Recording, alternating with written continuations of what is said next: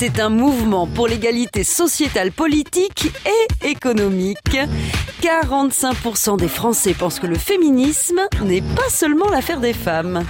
Oui, je pense que les hommes peuvent être féministes, oui. Enfin, en tout cas, penser que l'homme est l'égal de la femme et la femme l'égal de l'homme, je pense que c'est pas forcément dévolu aux femmes. 1882, l'année où être une femme libérée n'a pas été si facile. Ne la laisse pas tomber, elle est si fragile, être une femme libérée. La fin du XVIIIe siècle, les femmes réalisent qu'elles sont les grandes oubliées de la Révolution. Mais elles ne vont pas se laisser faire. En 1991, Olympe de Gouges écrit la Déclaration des droits de la femme et de la citoyenne.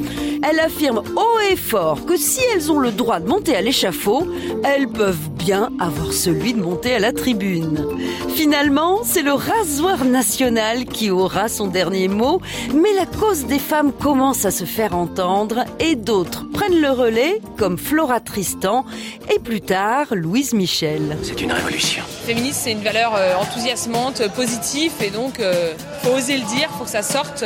Le mot féminisme est utilisé pour la première fois en 1870 dans une thèse médicale. Il qualifie un défaut de virilité chez les hommes. Alexandre Dumas fils, l'auteur de La Dame aux camélias, s'en empare pour se moquer des partisans du droit des femmes. Le terme est repris dix ans plus tard par la suffragette militante Hubertine Auclair et cette fois pour parler d'émancipation des femmes. Par exemple, ta meuf et toi vous travaillez, vous avez le même salaire. Donc au final, on gagne plus d'argent. À la rigueur, je suis ok pour qu'elle gagne plus que moi, comme ça j'ai pas besoin de bosser. Putain, mais je suis grave féministe en fait.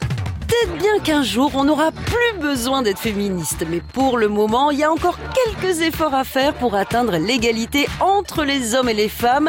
Alors allons-y, en plus 2019, c'est l'année de la meuf. On n'arrête pas le progrès. La femme est l'avenir de l'homme. À retrouver sur FranceBleu.fr.